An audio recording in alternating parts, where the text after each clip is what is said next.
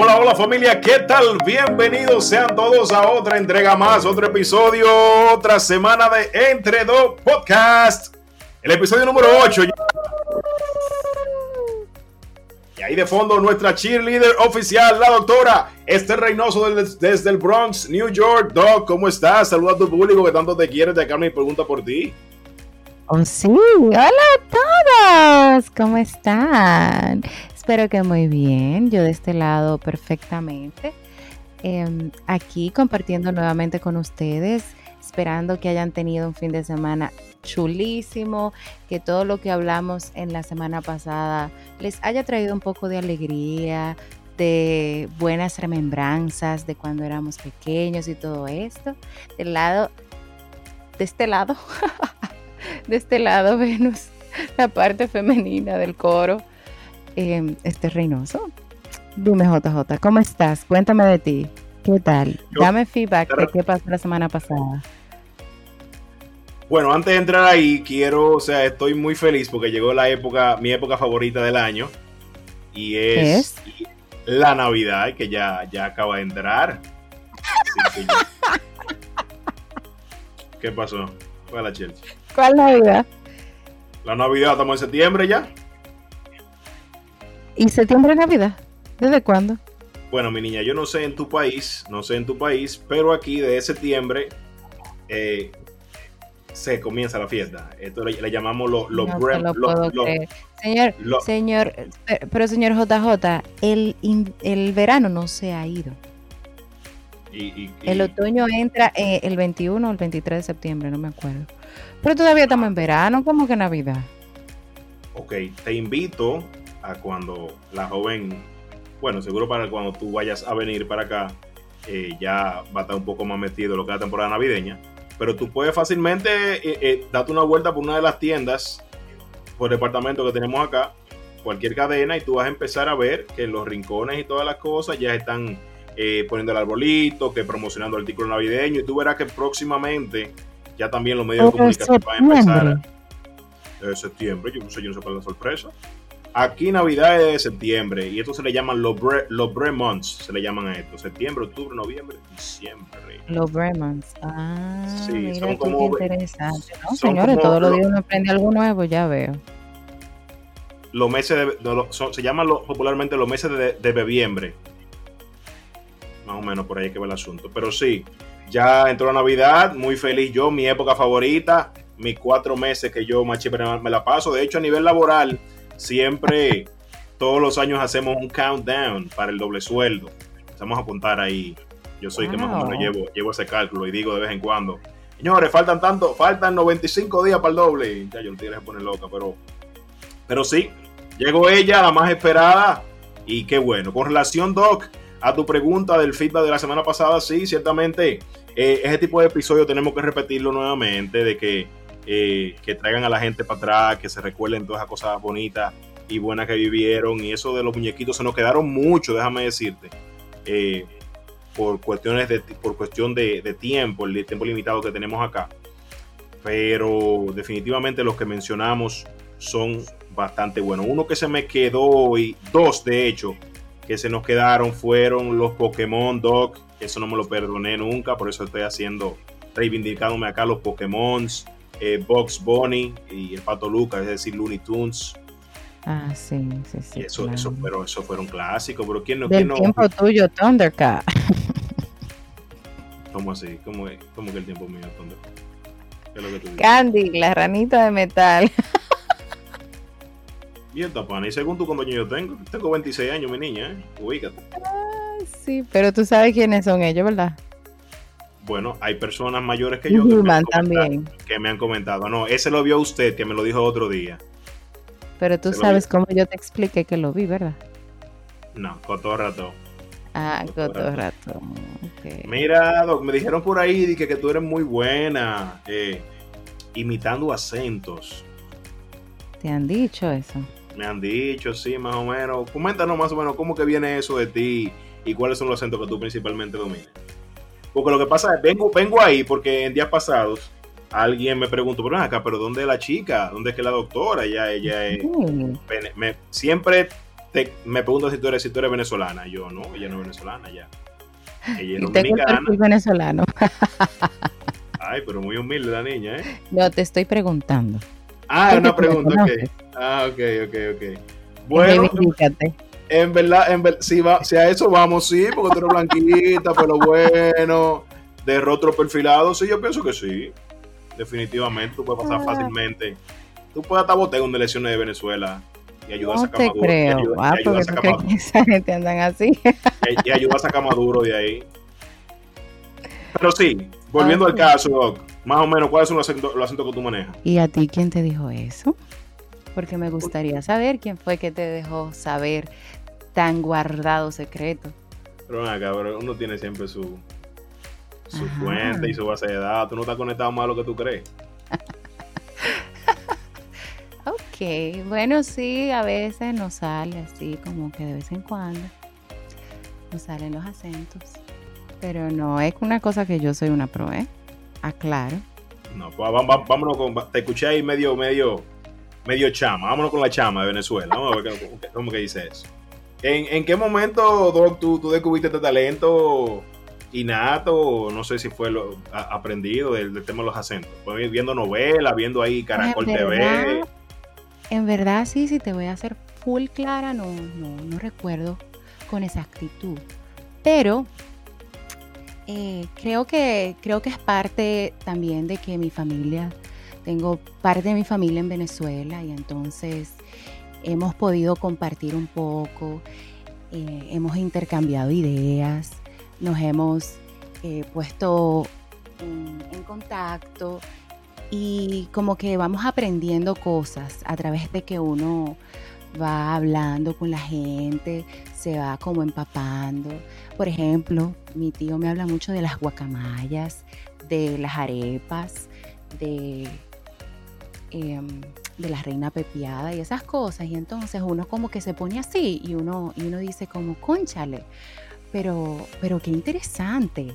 Me gustaría ir a Venezuela, a Los Roques, a Maracaibo. El acento de Maracaibo es un poquito más complicado, ¿sabes?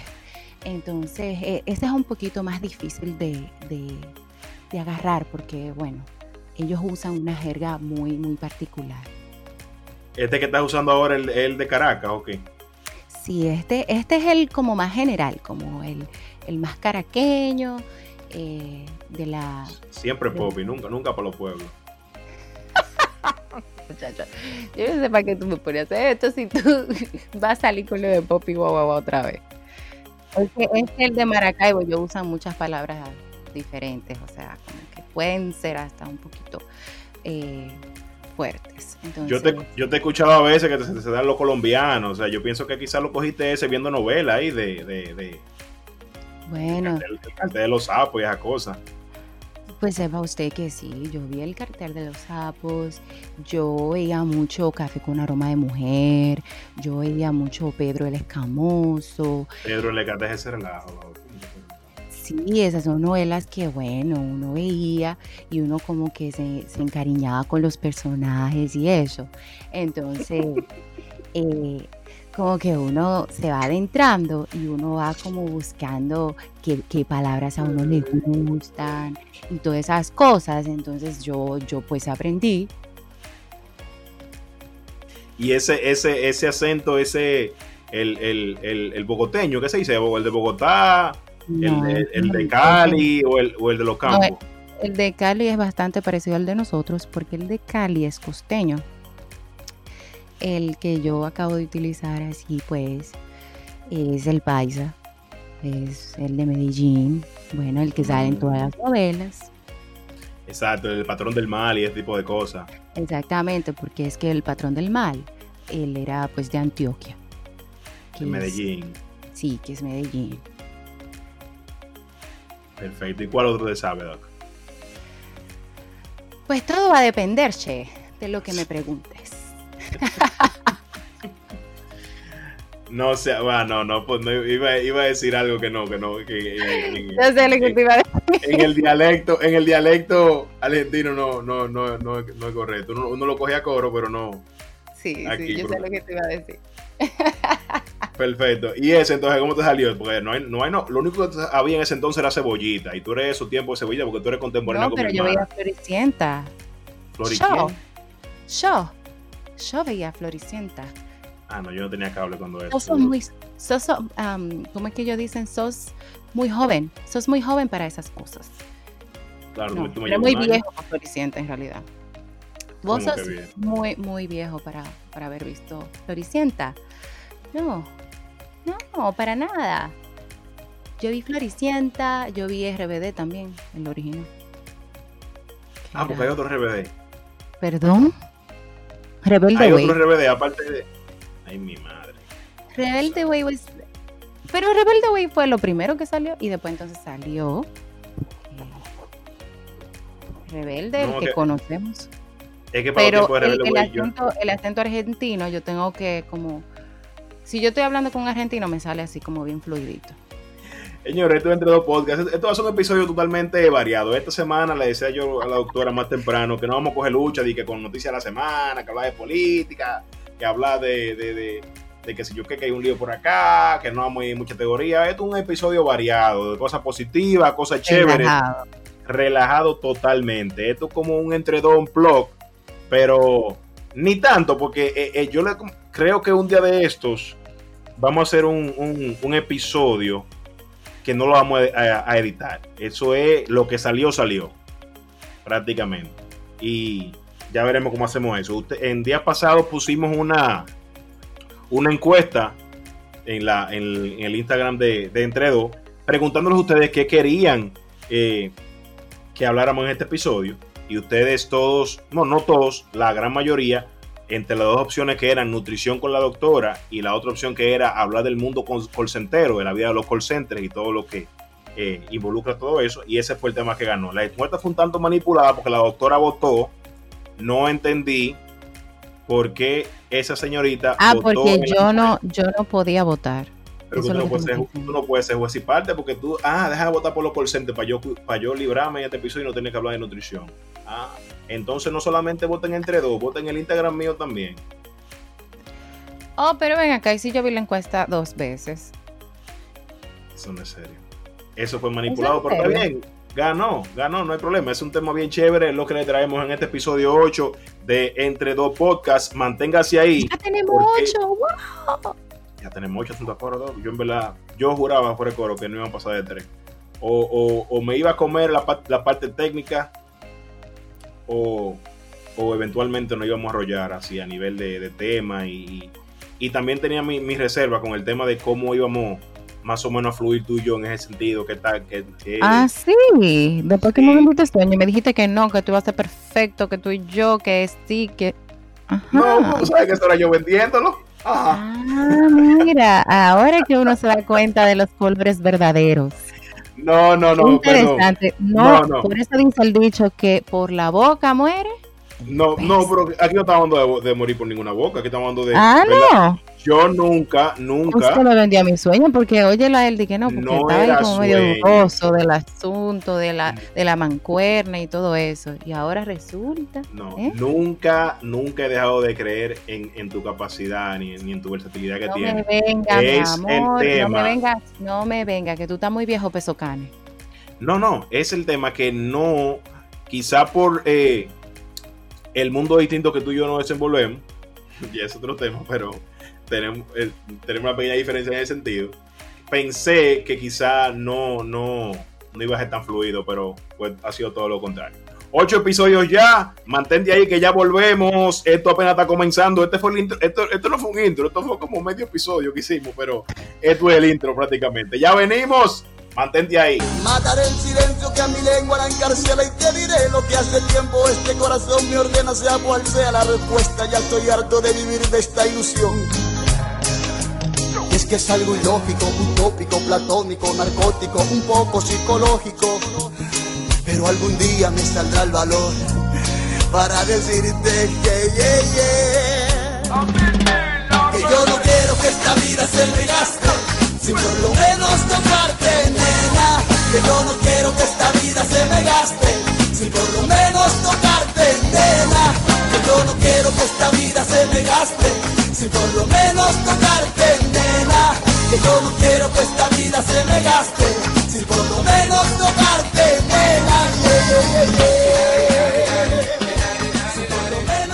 Señores, y estamos de vuelta en el episodio 8 de Entre dos Podcast. En este momento vamos a tratar el tema principal, que como dijimos en el primer, en el primer bloque, en el primer, en el primer bloque, em, la gente votó y todo el mundo decidió que habláramos del mundo de los call centers. Entonces el señor JJ Martínez es un experto en la materia, nos va a iluminar con su sabiduría, con sus experiencias, con eh, sus años de trabajo en este mundo y nos va a, a dar un poco más de luz en cuanto a qué se hace, cómo se manejan, cuáles son las dificultades que enfrentan, los retos, etcétera. Entonces, señores, con nosotros el señor JJ Martínez. Oye, pero qué intro. Yo me siento así como que soy como un personaje muy importante, como especialista en algo que vengo a debatir. ¿Qué es un call center o centro de llamada? Bueno, son, son espacios de trabajo donde un grupo de personas le brindan servicios, eh, ya sea de servicio al cliente, de telemercadeo, de soporte técnico, a múltiples compañías. En el país acá tenemos cuentas tan importantes como Samsung, cuando Samsung Latinoamérica, por ejemplo, cuando llama cuando un cliente de Estados Unidos o Latinoamérica llama para soporte eh, de, con sus appliances, con sus, ¿cómo se dice?, electrodomésticos de, de, Samsung, caen aquí. También damos soporte a DirecTV, tenemos a DirecTV, tenemos a Dish Network.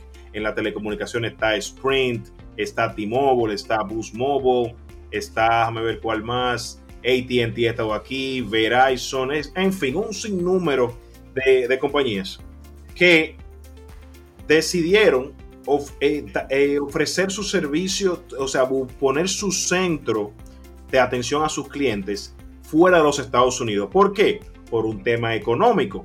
Me explico. Vamos a decir que si a un agente de un agente en Estados Unidos le tienen que pagar por hora, vamos a decir 18 dólares la hora, 16, que por ahí hay que la 16, 18. Aquí, obviamente por hora, no le pagan eso. Fácilmente con lo que le pagan una hora a un agente allá, le pagan un día a un agente, un día completo a un agente aquí. Entonces nos vamos a la parte buena ya, vamos a la teoría.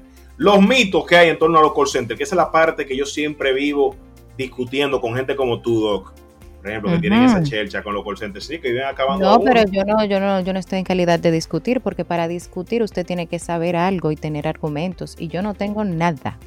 Sí, pero tú te curaste al principio. no, yo tengo una vaga idea, mi amor. Yo estoy partiendo desde la primicia de qué significa en español. Mira, uno de los mitos es que los que trabajan en call center son delincuentes y son personas deportadas. Wow, no sabía. ese, es uno de los mitos que hay.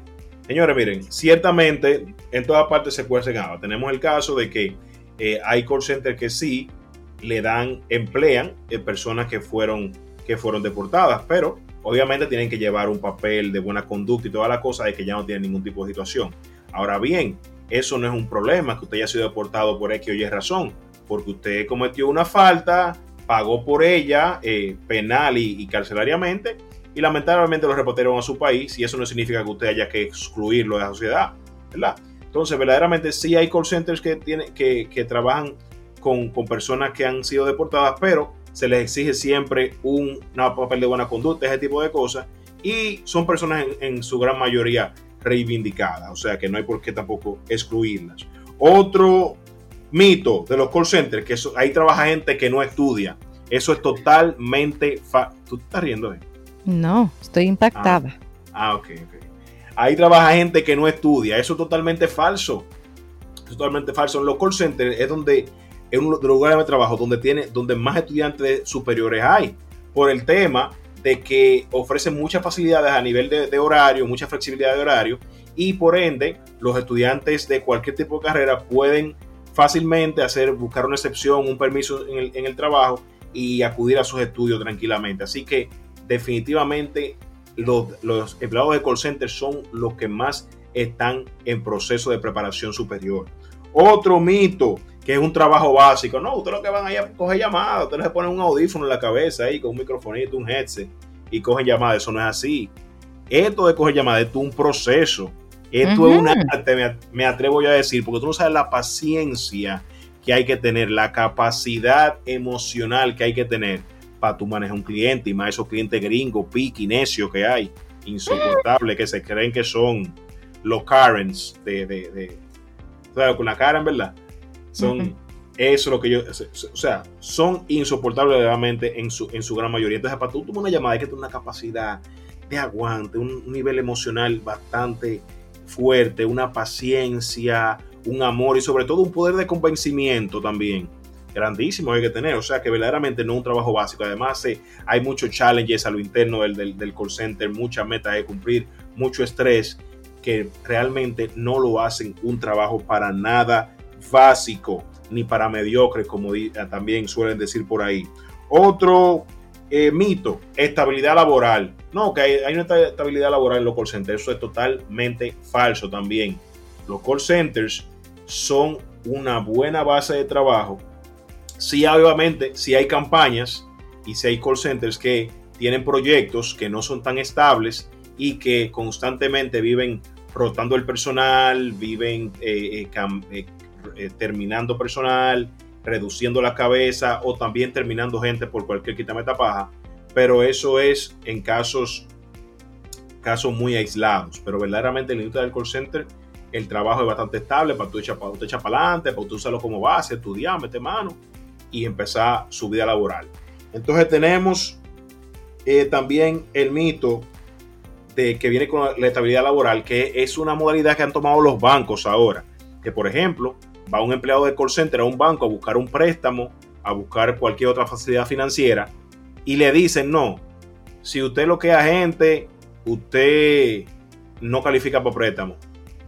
Solamente de supervisor para arriba que prestamos aquí en los bancos. Y eso está, eso está totalmente mal.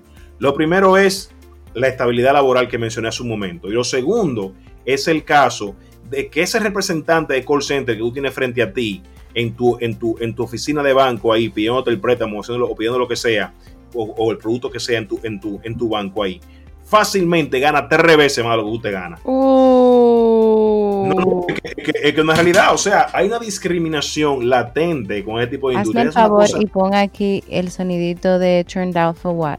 Turned Out for What?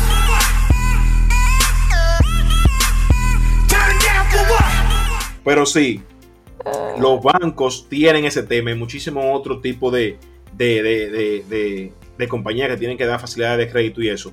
Tienen ese tema, ah, no, que damos una carta laboral, ah, que tú, ah, no, tú lo querías gente, no, no, tú no calificas, no, lo siento, mi niño. Pero no, mi hermano, como dije hace un momento, fácilmente esa panita que está ahí gana más, tres veces más que usted. Yo le hago un cuento a usted ahorita de lo que me pasó cuando yo, tu, cuando yo estudiaba en UTESA con un, con un panita. mi amor con un panita más o menos con, esa chelcha. Entonces, otra cosa es, no, que en los call centers hay acoso laboral, que hay mucho acoso sexual. Señores, acoso laboral no lo hay ni persecución en ninguna parte, señor. Y el tema del acoso, del acoso eh, sexual, eso, o sea, estamos en el 2020 ya. Yo entiendo que hay demasiado medio, demasiado procedimiento que ha establecido para que una persona que de una manera u otra siente este tipo de acoso pueda reportarlo a través de los canales de recursos humanos, a través de canales también de recursos humanos que están externos a la compañía, que pueden llamar, que pueden hacerlo internacionalmente. O sea que ese no es el caso. Además de eso, los call centers se manejan en ese sentido demasiado bien, demasiado tranquilo. Así que los padres que, que, que los padres de esas jóvenes o de esos jóvenes que quieren trabajar en call center, que le dicen que no, que no trabajen en call center porque eso es de vago, porque eso es delincuente, porque es lo que te van a acosar, ahí lo que van a querer acusar de ti, que yo qué. Todo eso es falso, mi señora, mi señor. Es una industria totalmente profesional y sin ningún tipo de inconveniente. Entonces, esos son los mitos que hay con los call. Ahora vamos con las realidades. La realidad del mundo call. Realidad número uno, la remuneración está totalmente por encima de la media aquí en República Dominicana, para, cual, para, para, para la media ya sea profesional y profesional en proceso, en estudio. Eso es definitivo. Tenemos el caso, tenemos el caso de que te contratan con pocos requisitos. Básicamente tú tienes un dominio eh, eh, decente del inglés, entiende, te puede expresar, pero no, no tiene que ser americano ni mucho menos. Por ejemplo, en mi caso, cuando yo apliqué mi primer call center en Puerto Plata, yo en la entrevista de trabajo que estaba, yo no estaba entendiendo nada. Yo, estaba, yo nada más, yo nada más decía ok, nada más decía ok al tipo y me, y, y me reía. En Cancol fue, en, en Cancol fue eso. Eh, fue tu charming energy que, que, lo convenció. Sí, yo le decía ok y sonreía y me, y me, mostraba seguro de mí, como que yo estaba claro de, que, de qué estaban hablando ahí. Y entonces en una vez yo a decirle, a preguntarle, ven acá, ¿qué le gusta de hacen aquí? Y el tipo ha, ha, hecho una exposición, ha hecho una exposición grandísima de qué es lo que se hace en, en ese call center y yo so, o sea, sonreía. Tú trabajo y tú no sabías qué era lo que te iba a hacer. O sea, me refiero, cada call, estamos claros que los call centers son para coger llamadas, pero cada call center tiene un proyecto diferente, se maneja de manera diferente, no todos los call centers hacen lo mismo, es lo que quiero decir. Entonces yo le preguntaba yo que me diera más detalle de qué era el proyecto y yo no entendí nada. Ya me le decía, ok, con decirte de que en un momento al final de toda la, de la entrevista, el, el, pana me dice, él me dice, you are hired, estás contratado. Y yo entendí lo contrario. Yo dije, pero ¿cómo así? Pues yo acabo de llegar, mi niño. Yo entendí que él me fired? Yo, yo, exactamente, eso es lo que yo entendí, pero, pero, ¿fire? No, no, mi niño, hired, cosa contratado. Y yo, oh, pero bien. Robinson Cano tranquilo. Entonces, pero con el tiempo, o sea, con, con un par de semanas, un mes cogiendo llamadas, fue más o menos cogiéndole el piso al tema y mejorando mi inglés. No es que él es muy bueno ahora, ya yo sé contratar 20, pero me defiendo un poquito. Entonces, eh, reitero, la remuneración es el punto importante por encima de la media. Así que usted, empleado de call center, no se sienta eh, minimizado, no se sienta marginado, que usted gana más que todos los pendejos que están allá afuera. Las palabras. Per, perdón, perdón. Usted gana más que todas esas bellas personas, hijos de Dios todos, que, que, le, que, le, que le viven señalando a usted. Así que usted está, usted está burlado del sistema, mi hermano. Olvídese de eso. Obviamente, no todos los proyectos de call centers, no todos los call centers pagan, pagan igual. Hay call centers que lo que pagan es básico, entre 20, top 30 mil pesos a nivel de hora, no hay mucha remuneración y nada, pero hay otros que tienen un sistema de bonificación bastante, bastante interesante, bastante bueno, y hay agentes que hay que hacerle su saludo, o sea, literalmente, militarmente, hey, hey, maestro. Pero básicamente ese es el tema, señores. Hay que dejar esa discriminación con el tema de los call centers que hay. Retomando el tema, retomando la realidad de los call centers, está también la flexibilidad de horario. Usted, si usted es estudiante, universitario o de cualquier otra, otra área, eh, usted dice, bueno, tengo mi materia tal día, tal día, tal día, tal hora y tal hora y tal hora, usted la presenta con tiempo y se hace una, una modificación, un ajuste de su horario laboral de acorde a su, a su horario universitario y usted puede estudiar sin ningún problema.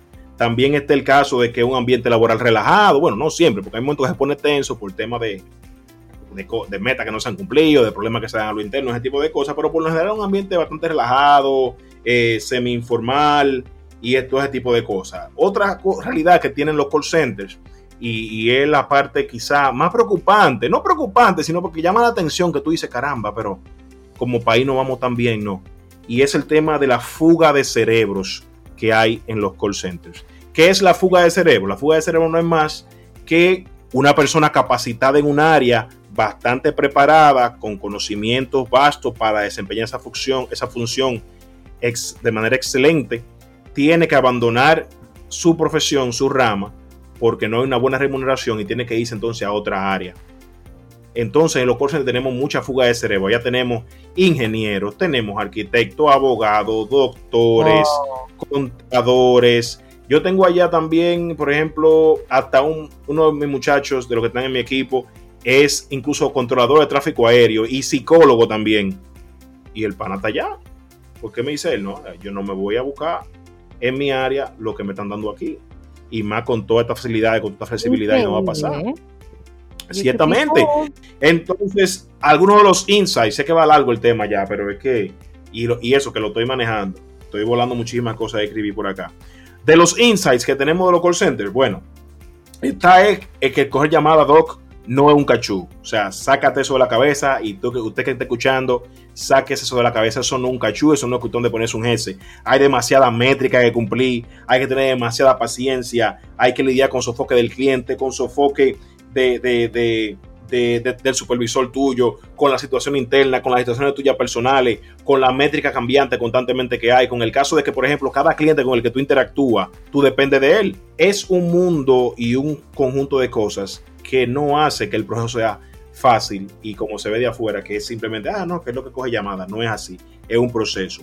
Otro, otro insight, eh, tener esa capacidad de tú, por ejemplo, trabajar con tanta gente, con forma de ser tan diversa y poder lograr eh, acoplarlo a todo y lograr un objetivo específico, eso verdaderamente es, es un éxito. O sea, es bastante sorprendente. Otro tema, el tema romántico, el call center, el tema de Cupido, ¿verdad? Eso no se puede quedar. Y el caso de que muchas personas y muchos conocidos míos, sus parejas de vida la han conocido en su call center trabajando ahí al lado. Ay, qué tierno y, romántico. Y al, y al sol de hoy han formado su familia y tienen su hijo y toda la cuestión. Ahora mismo no están, están escuchando varios que pasaron por ese proceso. Conocieron a la chica ahí, se enamoraron. Su media naranja ahí. Normalito. En ese sentido, del plano romántico, esa es la parte más chévere. O sea, que no solamente todo es dinero, no solamente todo es sofoque, también está su eh, parte bonita. Vamos ahora a escuchar, vamos ahora a escuchar brevemente un par de, experiencias de compañeros de, distintos call centers. Así que vamos a escuchar qué tienen para nosotros. Mi experiencia en los call centers ha sido muy excelente. Siento que al entrar y a salir del trabajo llego feliz y salgo súper mega feliz. Conozco a todo el mundo en el call center y todo el mundo te conoce a ti. Y es como un lugar de familia. Siento que es como muy familiar. Eh, y eso es lo que a mí más me gusta de los call centers. Que uno crea como una familia. Mis mejores amigos me han llegado por trabajar en un call center y puedo decir que son como familia. Eh, y eso es lo que a mí más me encanta de los call centers. Es eso. Personalmente a mí me gusta los call centers, el hecho de la experiencia de poder trabajar con culturas diferentes, ya conocer gente de otros países, eh, lidiar con gente con diferentes eh, aspectos personales, intelectuales, gente profesionales, no profesionales. O sea, es como un, un sinnúmero de cosas que te hacen crecer como persona, te proyectan, te abren. Es como que si tú viajaras por el mundo, que tú viajas y se te abre la mente. Es la misma situación. Y nada, en, esta experiencia yo pude conocer cómo conseguir un carro, poder viajar, poder tener la, futura esposa, vivir, mudarme.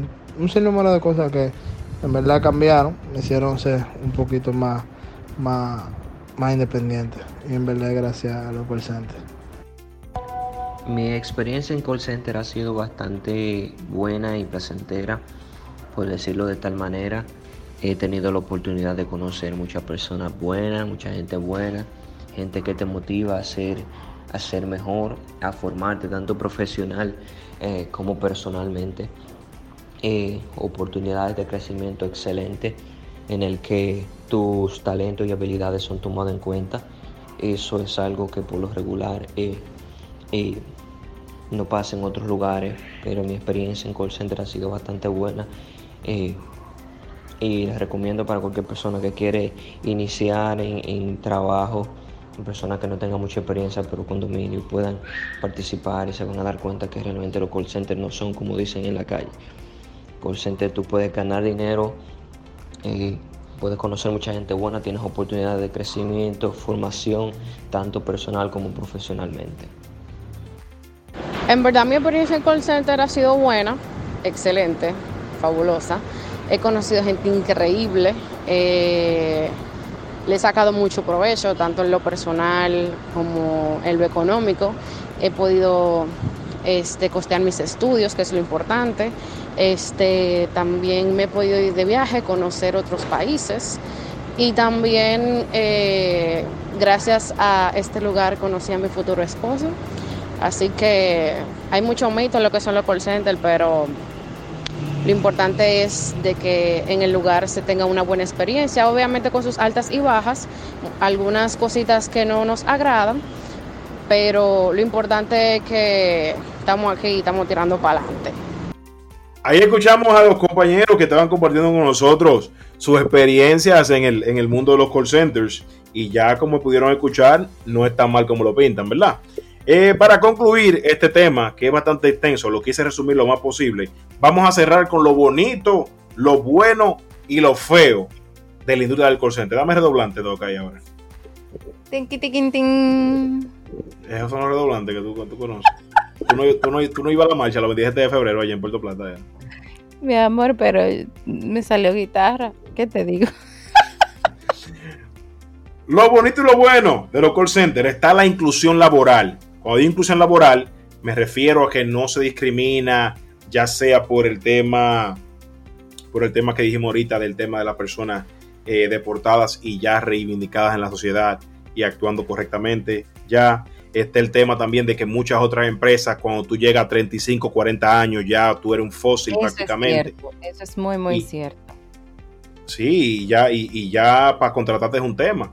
En los call centers, mi hermano, verdaderamente no hay edad. La estabilidad laboral también está, como dije anteriormente, no es como se cree. A la gente de los bancos que se revisen, revisen sus políticas ridículas que tienen. Oh, wow. eso, Es que me molesta cada vez que uno de los muchachos míos llega y me dice, concho, le fui al banco a buscar la vaina, pero me dijeron que no. ¿Y yo por qué? Dije, porque yo trabajo en un call center. Full, se lo dicen así, loco, y los tigres llegan devastados son, no, son palomos. Eh, otro tema, te ayuda a crecer como persona, porque tú tienes, tú tienes que eh, eh, desenvolverte adentro de como el real joseador, también te da una paciencia a otro nivel, tú desarrollas un nivel de paciencia que para ti sacarte de tu centro tiene no sé qué pasar, no sé qué tiene que pasar alrededor tuyo.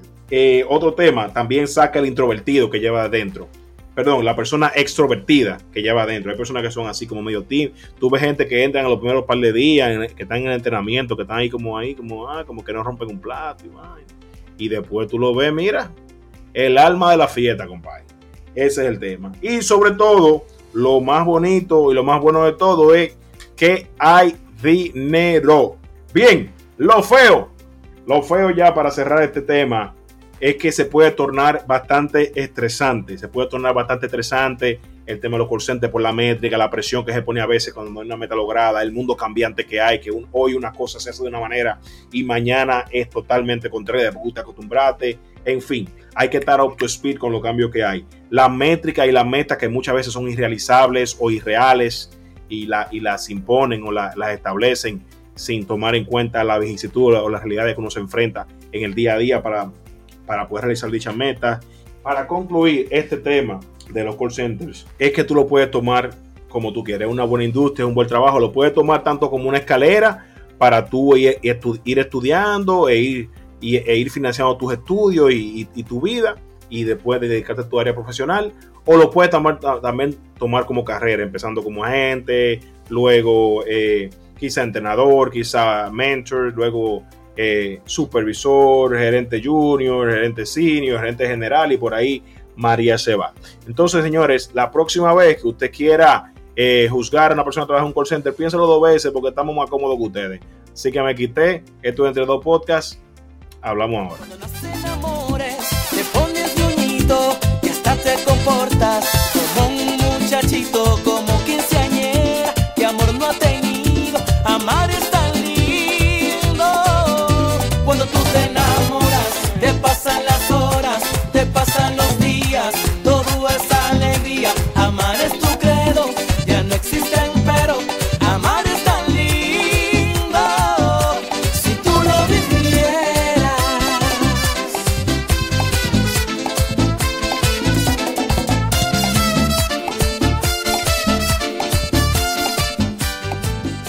volvemos nuevamente a Entre Dos Podcast. Entonces, de mi parte, JJ Martínez, un gusto haber estado con ustedes. Espero que este contenido les haya gustado. Y si te gustó, número uno, compártelo con tus amigos, con tus familiares, en tus redes, por favor. Síguenos también en Spotify, en arroba entre dos podcast, en Instagram. Y además de esto, coméntanos ahí en la historia o en los posts sobre los call centers, tu experiencia y qué tal te parece. Hasta la próxima de mi parte. Un honor, un gusto.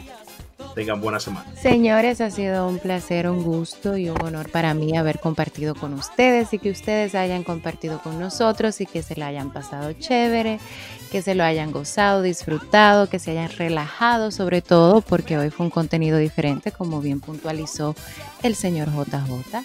De este lado les mando muchas bendiciones, un beso enorme este Reynoso de este lado. Pásenla muy bien. Chao, chao. Tú eres bajito, te pones ñoñito, es un regalito, amar es bonito, caminas sin prisa, todo te da risa, sientes alegría de no